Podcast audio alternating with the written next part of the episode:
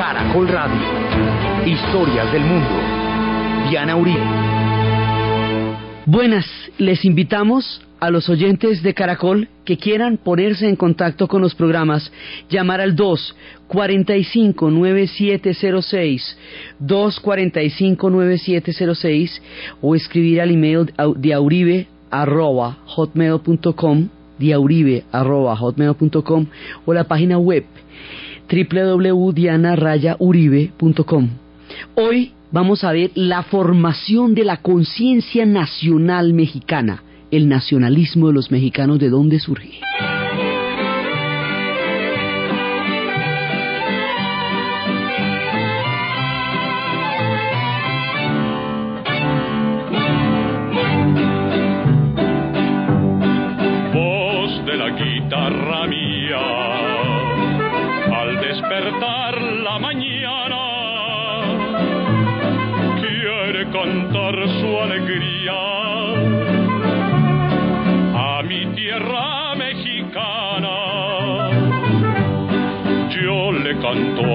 volcán.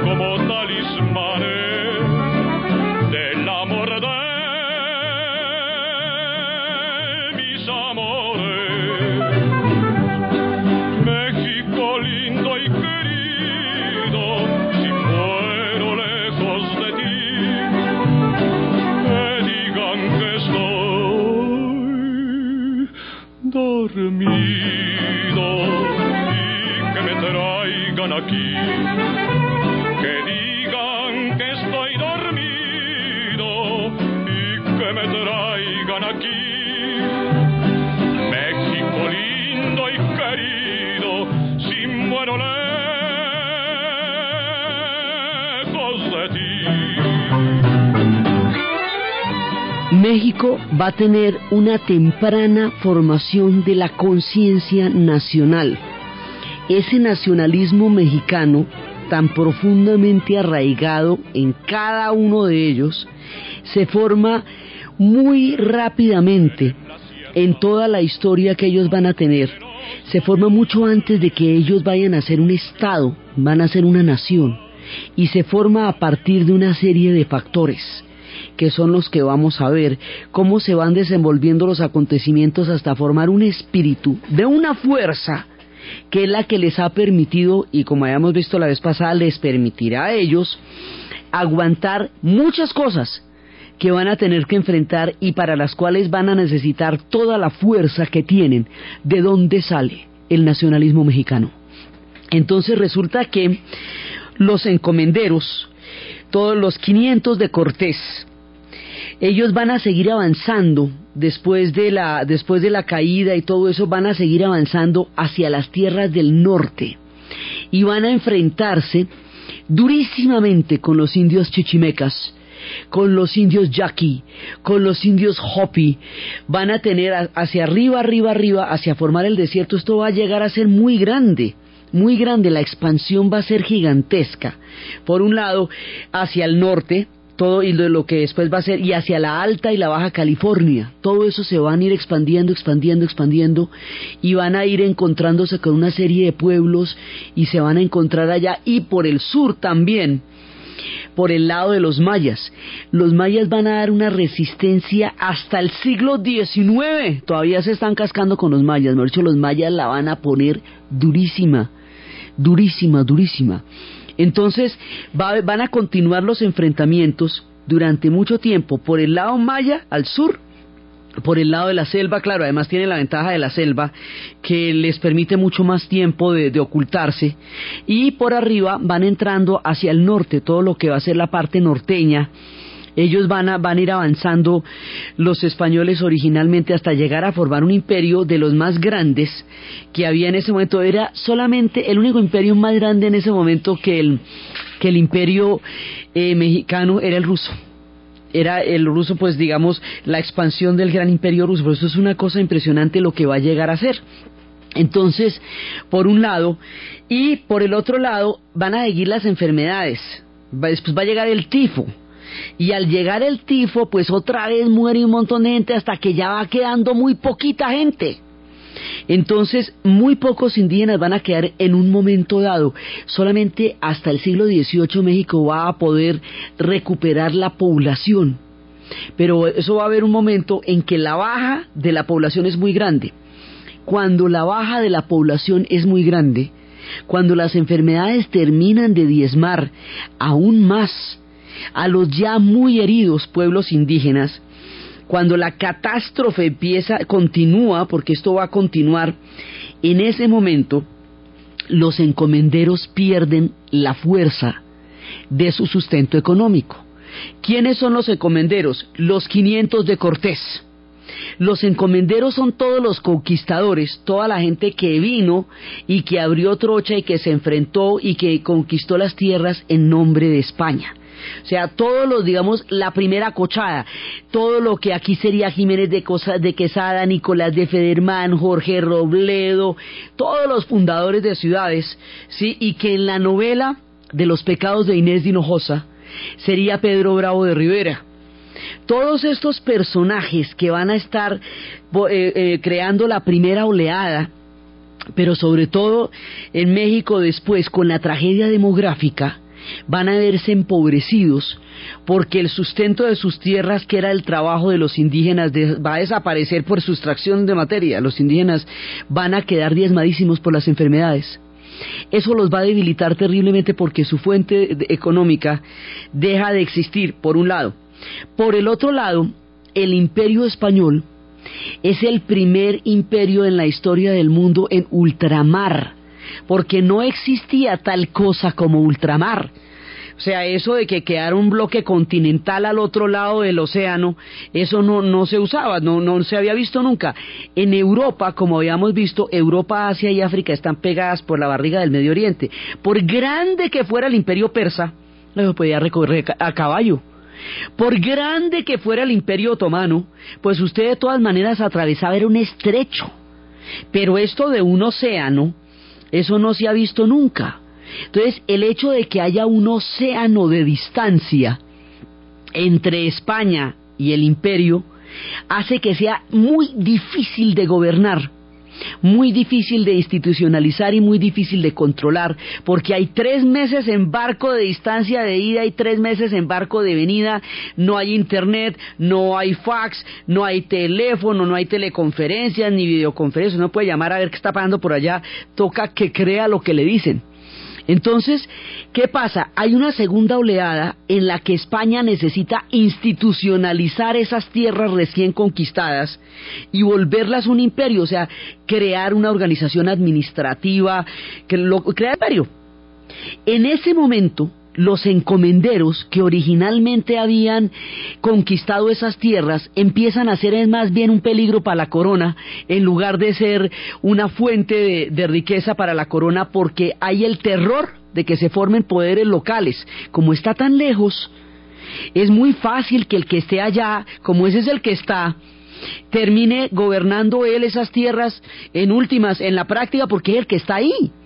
Entonces a España le entra una paranoia muy tenaz con que esos que están allá eh, se terminen adueñando del paseo y ella pierde el control sobre esas tierras. Entonces va a haber una, una pugna entre los encomenderos, los 500 originales de Cortés, y los funcionarios que van a llegar de la península a gobernar, porque sienten como que nadie, hemos dicho, que, ellos hicieron todo el camello, que hicieron todo el trabajo, que se dieron la pela, que hicieron la guerra, y luego a la hora del té los van a dejar por fuera porque los van es como corriendo del paseo. Entonces ellos empiezan a sentirse terriblemente frustrados.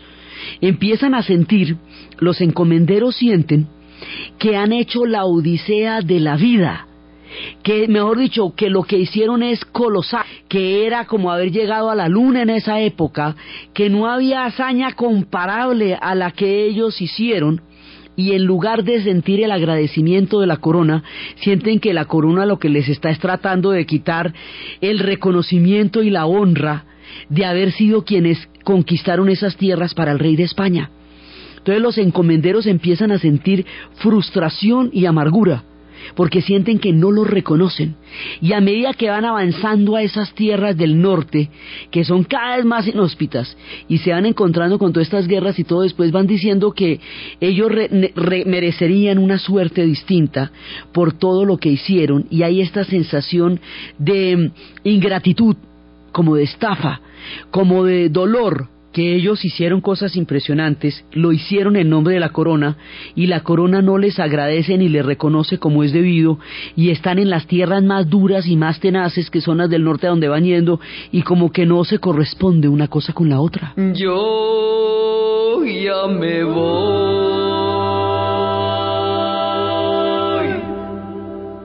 a morir.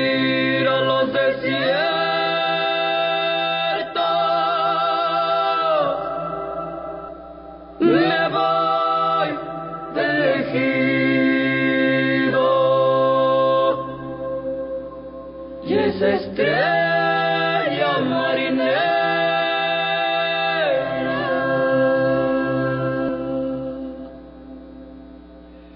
Solo en pensar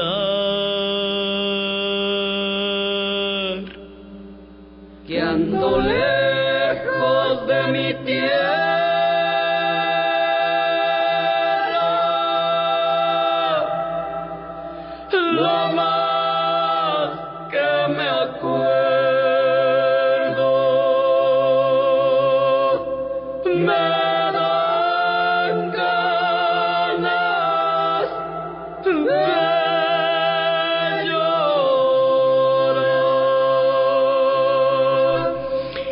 Aquí pasan cosas que nunca antes habían pasado en los imperios y por eso tienen que inventárselas. No había existido un imperio en ultramar de este tamaño porque no había tal cosa como ultramar.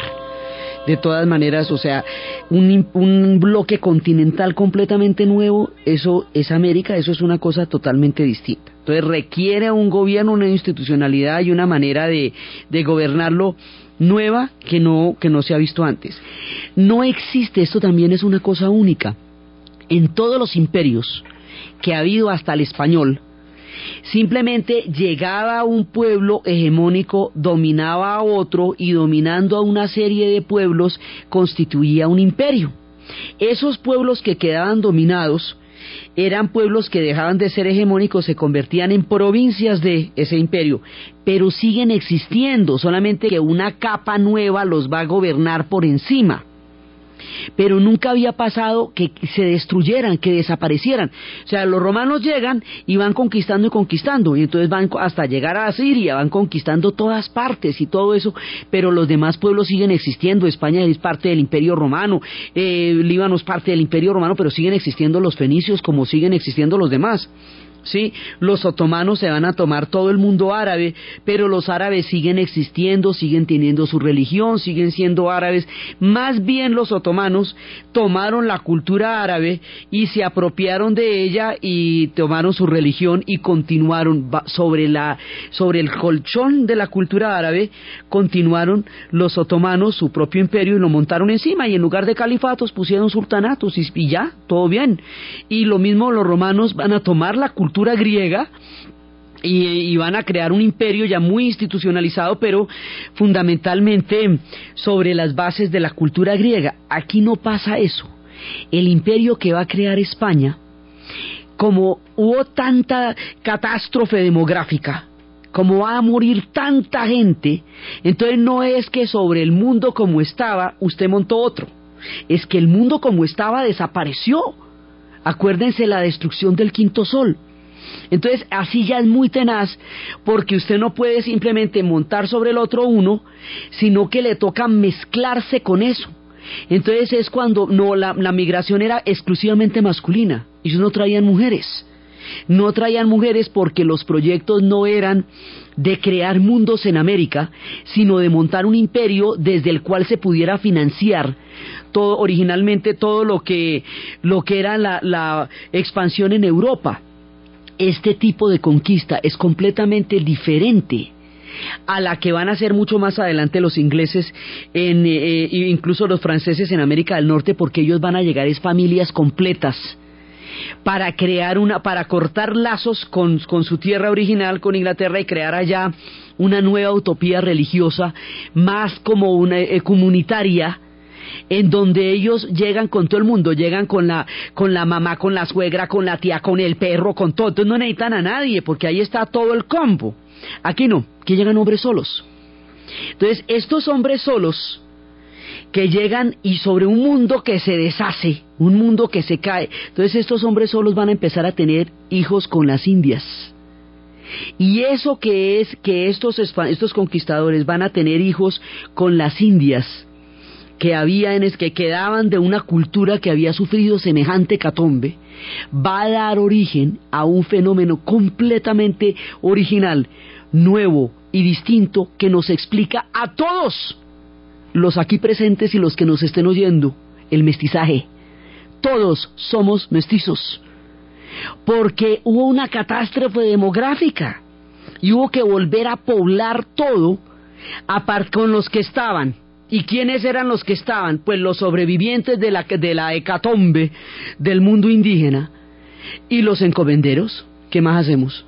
Entonces ahí se va formando un linaje, una descendencia. Esa descendencia es mestiza y ese es el sustrato fundamental de todos nosotros.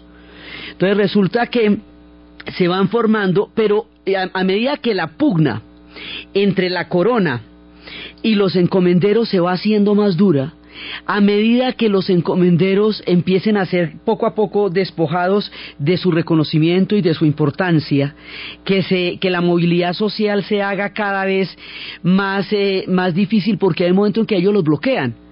Para que los peninsulares, o sea, vamos a llamar peninsulares a los españoles que llegan directamente de la península ibérica, y vamos a llamar a los otros criollos los que ya han nacido en las tierras mexicanas, o los encomenderos que todavía quedaban.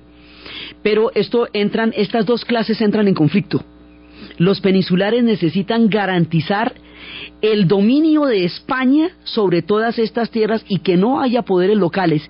Y esto se va a volver un fantasma todavía mucho más bravo cuando más adelante surja la mítica y legendaria figura de Aguirre o la ira de Dios. Lope de Aguirre desafiará la corona y eso sí va a ser, o sea, cuando esté con toda su travesía por el Perú buscando el dorado, ahorita nos ocupamos de él, pero ese fantasma es para ellos tenaz, o sea, que alguien la vaya a montar aquí de que tiene su parche propio, no se va a poder, pero no se va a poder. Entonces empiezan a desvanecer la importancia de los encomenderos y estos encomenderos ahí es donde se sienten terriblemente estafados porque hicieron las audacias y las proezas más inconcebibles de la época y en lugar de ser considerados héroes y en lugar de ser los adalides de la corona, lo que van viendo es que los desplazan. Este proceso de, digamos, de, irlos, irles bajando la caña, de irles bajando la importancia, hace que tres generaciones después ya los descendientes criollos mestizos de los encomenderos con las indias ya estén empobrecidos. Ya sea gente pobre, dice, pero ¿cómo así?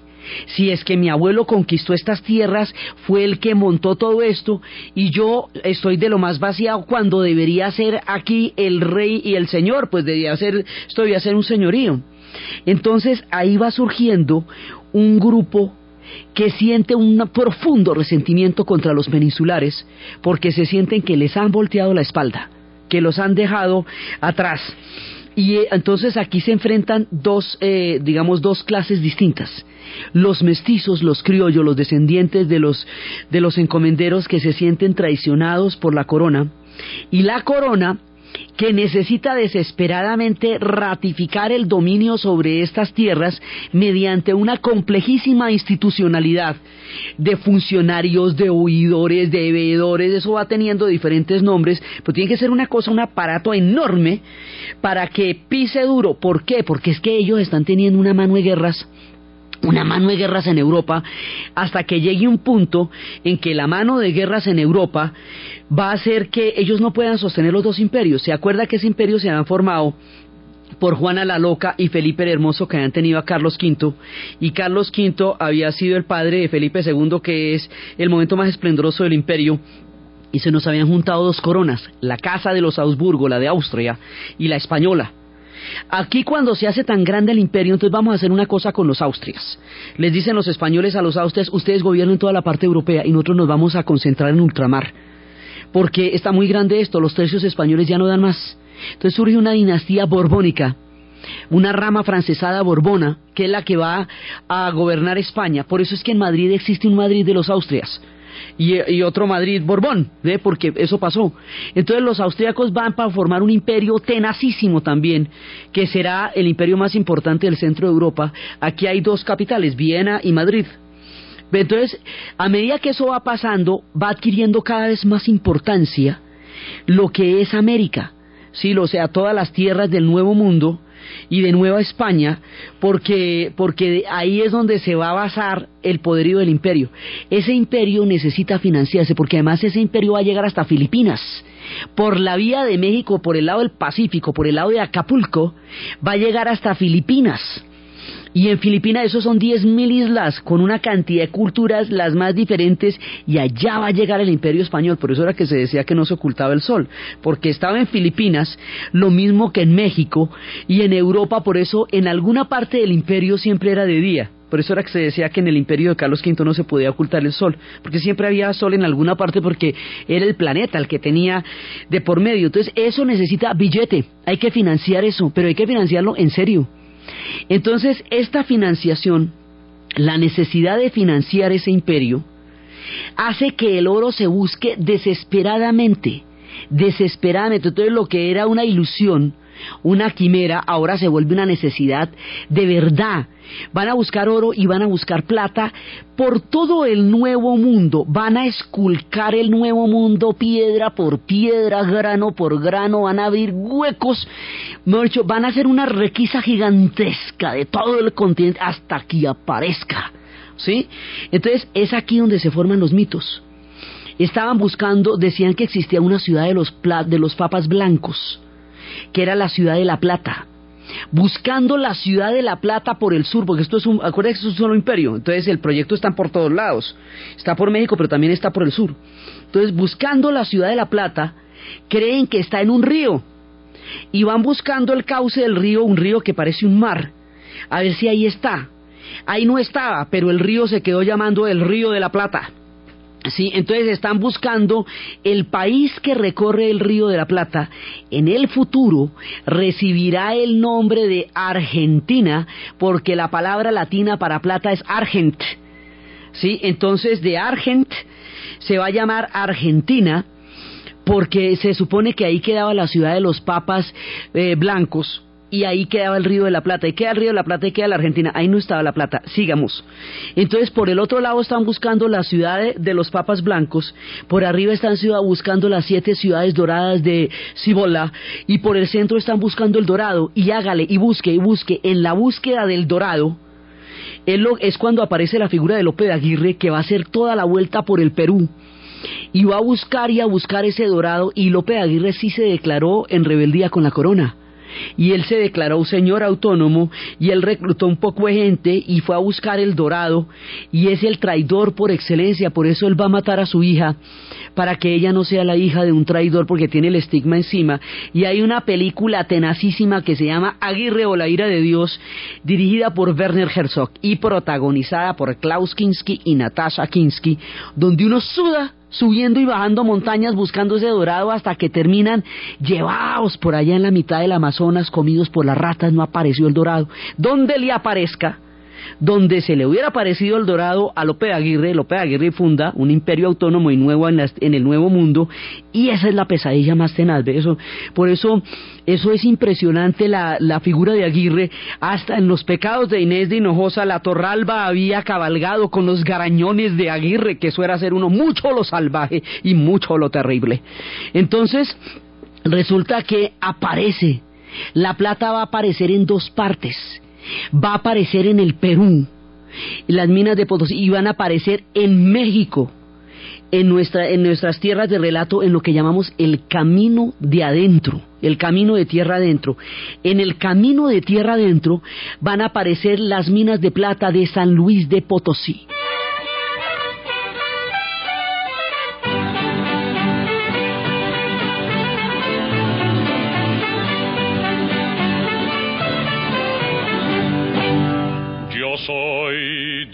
De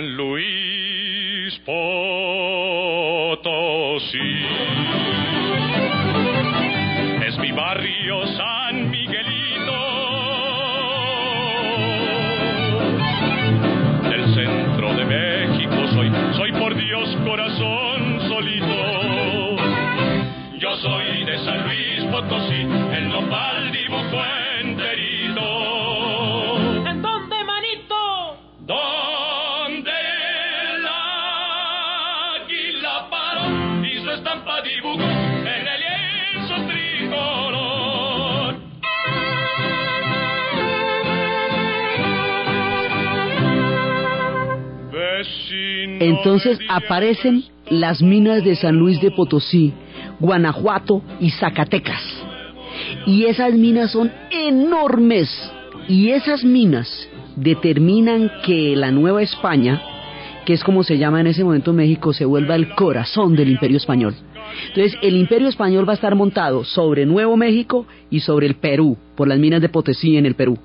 Esos los demás somos subsidiados. Estos, digamos, los demás muy queridos, muy divinos, y aquí había oro y todo, pero la dureza, la tenacidad, está montada sobre México y Perú. Entonces, eso es el que va a dar el billete para financiar el imperio, para poderlo expandir, para mantenerlo, para todo eso. eh, aparece en un momento en que lo necesitaban desesperadamente. Y el oro también va a aparecer, pero esas minas de plata garantizan la supervivencia del imperio español y que puedan seguir aguantando todo lo que, lo que les quedará.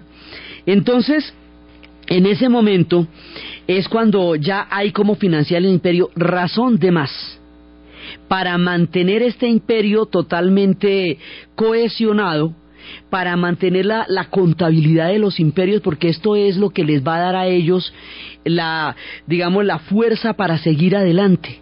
Por eso mucho tiempo después, cuando el imperio portugués estaba en una época de crisis, decía que por qué siendo el mismo Dios, el de España y el de Portugal le había dado el oro y la plata era a los españoles y a ellos no les daban nada. Ya más adelante los, Brasil, los portugueses descubrirán la ruta del oro la que llegue a Goiás y la que vaya por toda, por toda la zona de Rupreto, porque decían que, mejor dicho, que siendo el mismo Dios, ¿por qué favorecía a los unos y no a los otros? Entonces, pero aquí les aparecen estas minas, y estas minas hacen la diferencia, y estas minas es la que, son las que le van a dar la importancia capital a México dentro del mundo español. De aquí para adelante el imperio es viable. Entonces, Mientras tanto, los españoles están desarrollando semejante imperio, pero están enfrentando muchas potencias allá, porque Inglaterra se está volviendo una potencia muy seria y una potencia ultramarina también. Y Francia se está, pues, ha desarrollado un estado poderosísimo, entonces están en guerras permanentes con Francia.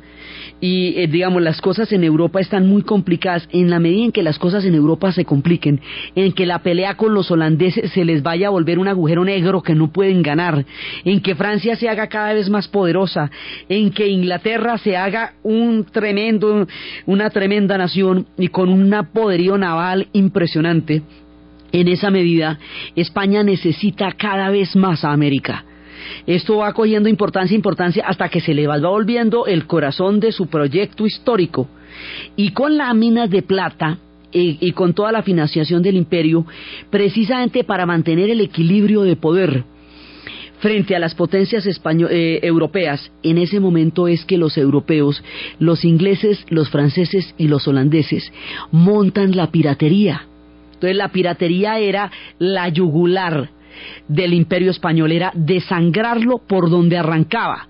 Habíamos visto la vez pasada que esos salían de la Veracruz, luego iban a La Habana y de La Habana salían a Mar Abierto y que ahí alrededor de La Habana era donde estaban las barreras de coral, que era donde podían ocultarse los piratas y los corsarios y atacar, robar los tesoros y esconderlos en las cuevas, porque en alta mar la custodia que tenían los galeones ya era impenetrable para la, digamos, la fuerza, porque es que los piratas eran barcos de ataque, o sea, esto era una, una, traca, una, tracadita rápida y chin chin nos fuimos. Sí, eso se puede cuando hay una barrera coralina, pero usted no puede meterse frente al custodio militar de un galeón cargado de, de oro y de, y de plata que vaya para España. Entonces, los piratas, como habíamos visto la vez pasada, cumplen la función de trasladar la guerra de lo que está pasando en ese momento en Europa al Caribe, porque del Caribe es que está saliendo el oro y la plata, que son, por el Caribe salen el oro y la plata, que financian el imperio español y van saliendo efectivamente de México y Perú. Entonces está pasando todo esto y al mismo tiempo hay una sensación de esta sensación de desolación, de catástrofe, de, no reconocimiento, el hecho de que los hijos de los encomenderos se encuentren en una situación tan tan triste, tan desvalida y esta sensación también del mundo indígena, de la catástrofe que ha vivido y todo eso hacen que se recupere, este es uno de los fundamentos importantísimos del nacionalismo mexicano, hace la diferencia entre la fortaleza de ellos. En ese momento empieza a reivindicarse el, el, pasado indígena, empiezan a mostrar esto era una gran nación. Y el punto que va a identificar el pasado indígena, digamos lo que va a unir los mundos, es un símbolo que uno no se imagina la fuerza que tiene. La vez pasada estábamos hablando de la figura de la guadalupana. Entonces resulta que habíamos dicho que eh, la Virgen de Guadalupe se apareció en España. Era una Virgen morena, bizantina, que se le va a aparecer al pastor Gil Cordero y que le dice que le haga en la gruta donde ella está una gran iglesia, un santuario, que él va a llegar a su casa, su hijo va a morir, pero él está tranquilo porque él va a, va a crear el santuario y le van a devolver al hijo, cosa que efectivamente pasa, y empieza la devoción de la Virgen de Guadalupe. Por esa devoción de la Virgen de Guadalupe es que el cerro de Bogotá que queda al lado de Monserrate se llama Guadalupe. Por esa devoción de la Virgen de Guadalupe es que una de las islas del Caribe se llama Guadalupe. Por, esa, por eso es que una cantidad de regiones de nuestro mundo se llaman Guadalupe, por esa Virgen de Guadalupe morena, bizantina, que se le aparece a Gil Cordero y que tiene un origen árabe, porque hemos visto que Guadab es una palabra árabe, que era del Guadalquivir, del Guadiana, Sí, era, es un origen, la palabra tenía un origen árabe y esta es una virgen mora bizantina y que se les va a parecer que es, es una virgen morena. Ese culto, trasladado al nuevo mundo, va a tener unas connotaciones muy diferentes porque es que a, a Juan Diego, un indígena, eh, habíamos visto que en el monte de Tepeyac, el monte de Tepeyac es un lugar sagrado para el mundo indígena. En el monte de Tepeyac estaba la Tonancy.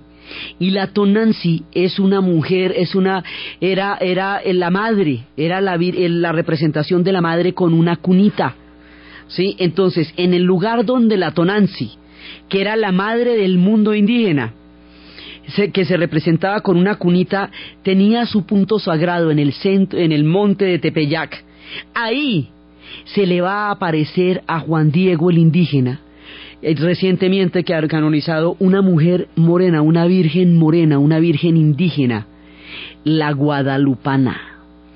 La aparición de la guadalupana, a la que le van a hacer un gran santuario, le da al mundo indígena un culto propio, un culto suyo, suyo de ellos, que no viene, si bien la referencia viene de allá, esta es una virgen del nuevo mundo.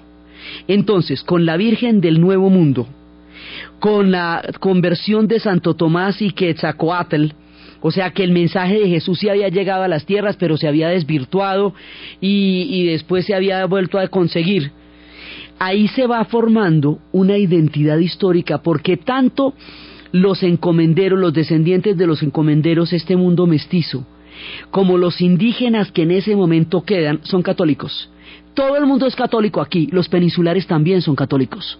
Los peninsulares eh, creen en su Guadalupe, sospechan del culto de la guadalupana, pero y mucho tiempo después lo aceptarán, pero aquí todo el mundo es católico. Entonces el catolicismo le va dando un factor de cohesión histórica a la, formación de la futura nación mexicana desde, desde un punto de vista muy importante. Pero el culto de la guadalupana le va a dar la identidad. Entonces, a partir del culto de la guadalupana, a partir de, la, de, la, establecer la conversión entre Quetzalcoatl y Santo Tomás, y a partir del hecho de que si vienen en la milicia y en la política los descendientes de los encomenderos no van a tener una movilidad social, donde sí van a tener una movilidad social, donde sí van a ser importantes es en el clero, entre los franciscanos, entre los dominicos, entre los jesuitas, los sacerdotes van a ser mexicanos.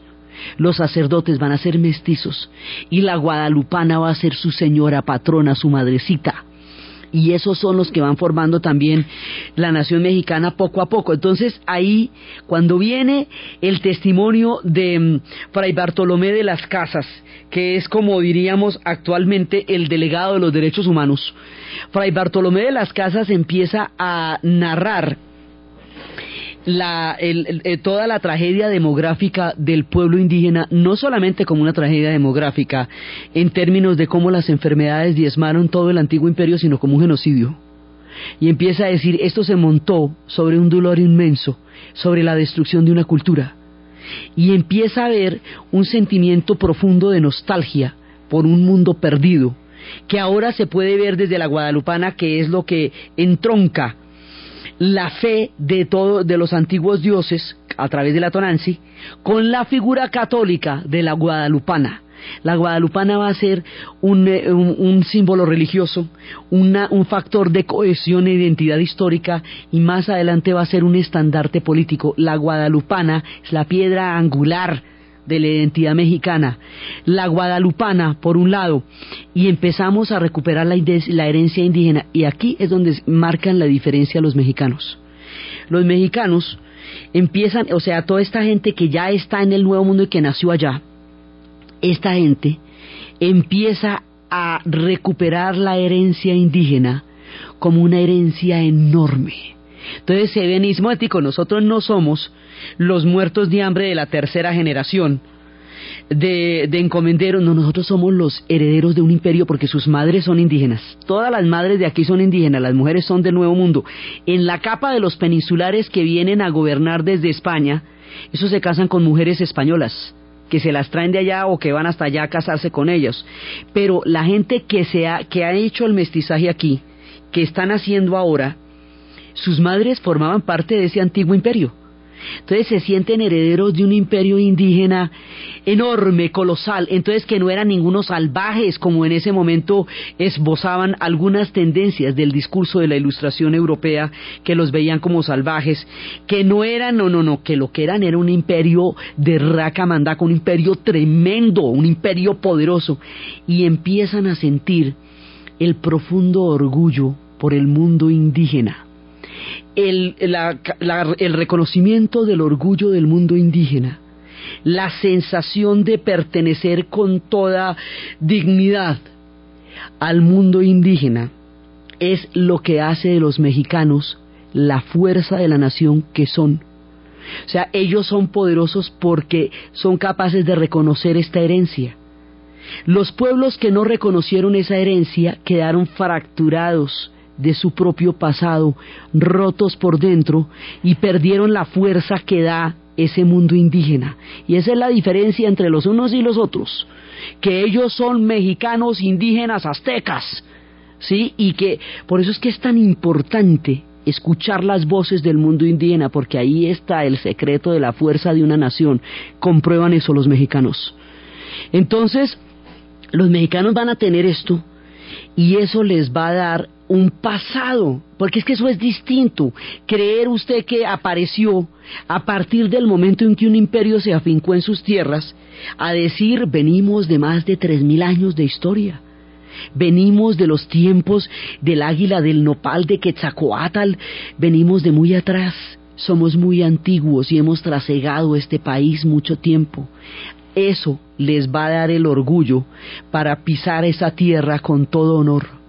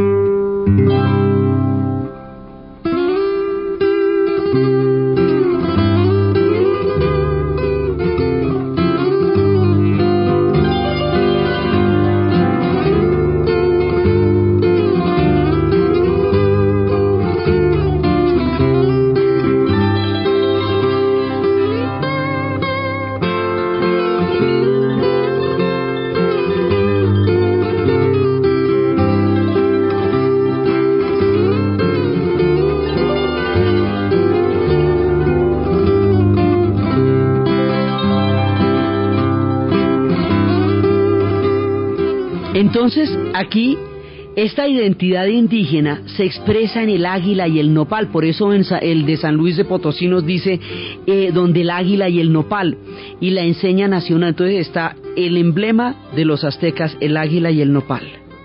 La Virgen de Guadalupe como la señora que acoge, habíamos hablado la vez pasada de cómo suplanta al personaje de la Malinche, porque el personaje de la Malinche tenía el sabor amargo de una traición la guadalupana es autóctona, es de la nueva tierra y la guadalupana acoge y es una madre, madre protectora, en un tiempo de sanación cuando habían pasado tantos cataclismos. Entonces la guadalupana articula el mundo mestizo con el mundo indígena alrededor de un solo culto. Y eso de articular este mundo mestizo que viene de los descendientes de los encomenderos y las mujeres indias con los indios que sobrevivieron, alrededor de la Guadalupe es lo que forma una nación ahí. Todavía no son un estado, pero ya son una nación. Entonces es el mundo indígena, el águila y el nopal, el Día de los Muertos que viene de los mayas y la ceremonia de la guadalupana, lo que va formando la conciencia de identidad histórica. Entonces ellos tienen una formación muy temprana, son una nación más bien pronto, antes de ser un estado son una nación. Y el odio al, mundo español, al mundo peninsular, a quienes ellos llamaban gachupines. Estos gachupines los, distinguían de los descendientes porque ellos son peninsulares, mantienen su condición peninsular, se casan con mujeres españolas y, y, van a mantener, digamos, hay un momento en que se, hay estamentos diferentes entre lo que es todo el gobierno del imperio español, todos los funcionarios provenientes de la península, y lo que es la gente que vive en el mundo de la Nueva España. La gente que vive en el mundo de la Nueva España no tiene movilidad social y no va a ocupar esos cargos nunca. Los criollos no van a poder ocupar esos cargos jamás, porque están bloqueados. Hay un punto hasta donde no pueden subir. Entonces, por eso hay una, una sensación de, de pugna con ese mundo español, con ese mundo, digamos, institucional de la península. Entonces, alrededor de esa bronca con ese mundo institucional de la península, alrededor con lo que ellos llamaban gachupines, ellos a todos le van a poner, después cuando lleguen los gringos los van a llamar gabachos, ¿sí? Entonces, inclusive en el México, digamos, en el México moderno pasan cosas increíbles, se distingue la vieja bronca contra los peninsulares, de los españoles que llegarían mucho tiempo después en el siglo XX, cuando la República Española caiga y sube el franquismo, que miles y miles de refugiados republicanos van a llegar a México, que los recibirá con los brazos abiertos, esos españoles, que después serán además la mejor decisión histórica que tome México, porque esos españoles serán los que harán de México una potencia cultural, eran la intelectualidad de la República, que junto con la intelectualidad mexicana harán una mezcla maravillosa en términos de literatura y en términos de arte y en términos de cultura, los distinguen, en el México moderno distinguen a los republicanos de la España del siglo XX, de 1936, de los republicanos que perdieron la guerra, de estos peninsulares que eran los gachupines.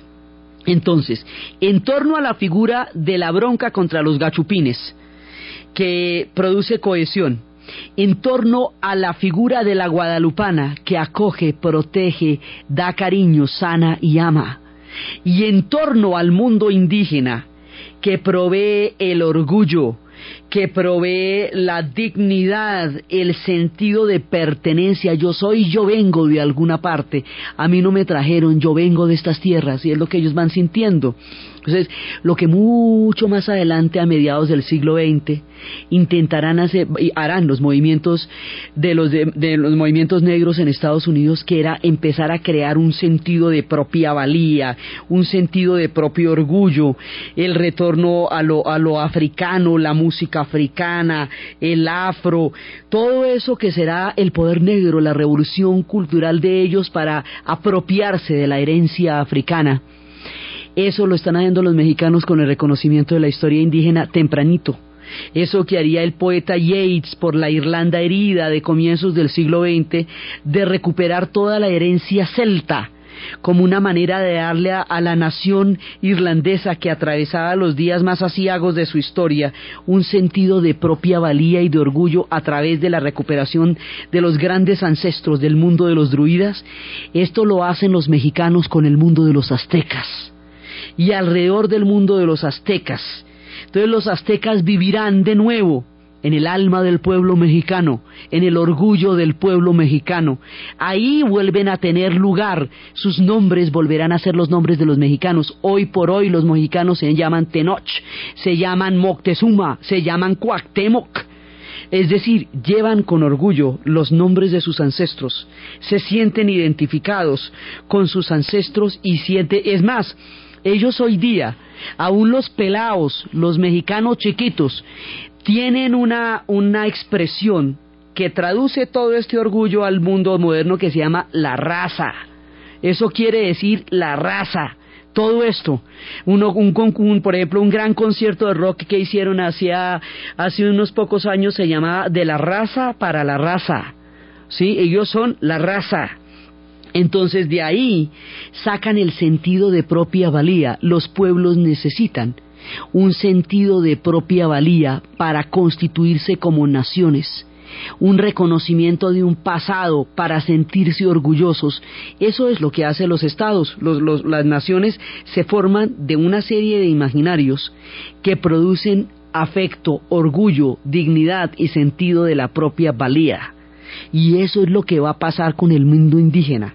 Por eso es que su bandera es el águila y el nopal. Por eso es que su fiesta más importante es la fiesta de la Guadalupana, la del 12, y por eso es que el Día de los Muertos es el día que cohesiona a todo México para ir a hablar con los antepasados, que es un culto eminentemente maya profundamente maya.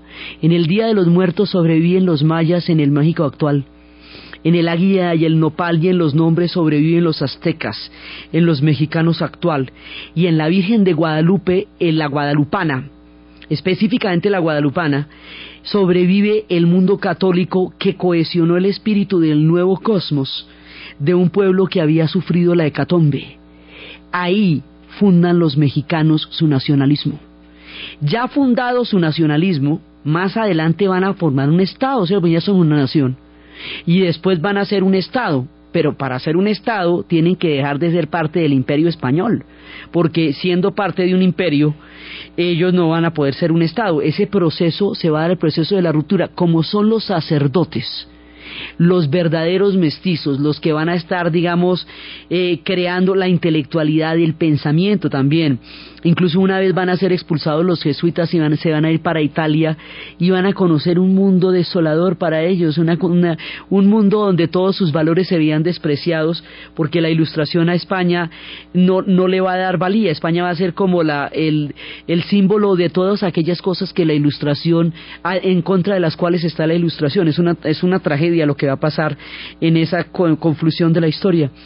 Entonces los sacerdotes van a ser los que en el futuro lideren las rebeliones. Hidalgo y todos ellos serán los que lideren las rebeliones para formar de esta nación, de esta conciencia nacional, un Estado. Entonces se va a ir a convertir en un Estado. ¿Y cómo se va a ir a convertir en un Estado? Ahora, los mexicanos van a tener la fuerza es de esta temprana formación de la conciencia nacional y eso los hace únicos y a la vez es un ejemplo de es un ejemplo histórico poderoso y digno que hace de ellos una nación grande. Ellos son grandes es por eso, porque tienen un tempranísimo nacionalismo que los va a acompañar en los avatares de la historia. De cómo es esa formación de la conciencia nacional mexicana se va a convertir en un Estado de las rebeliones, de la ruptura con el imperio y de la consolidación de muchos de sus arquetipos, eso es lo que vamos a ver en el siguiente programa. Entonces, desde las tierras del norte, desde la lucha de los chichimecas, desde los pueblos Hopi y los pueblos que quedan allende los desiertos, desde las historias de una nueva generación de pueblos que se van formando entre los hijos de los encomenderos y las mujeres indias de la tierra, desde la poderosa, misteriosa e impresionante presencia de la guadalupana, desde el orgullo de los aztecas y desde la confusión y desde la cantidad de factores que van armando un mundo nuevo como nunca se había visto. En la narración, Diana Uribe. En la producción, Jessy Rodríguez. Y para ustedes, feliz domingo. Yo soy mexicano. Mi tierra es bravía. Palabra de macho que no hay otra tierra más linda y más brava que la tierra mía. Yo soy mexicano y orgullo lo tengo. La vida y la muerte. Y si he hecho bravata, también la sostengo.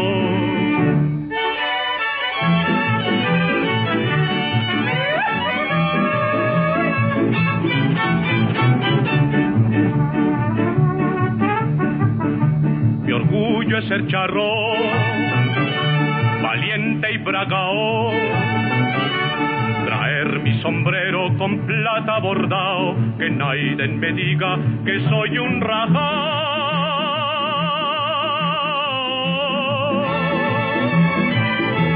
Correr mi caballo en pelo montado, pero más que todo ser enamorado.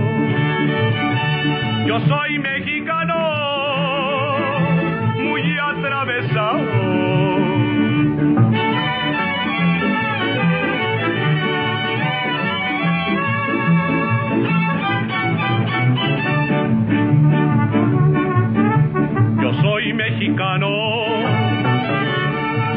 suerte mía. La vida querido que por todas partes se me reconozca por mi valentía.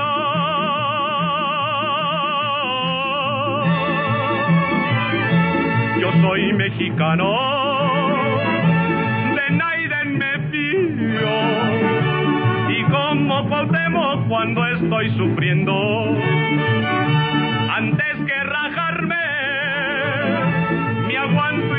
Señor.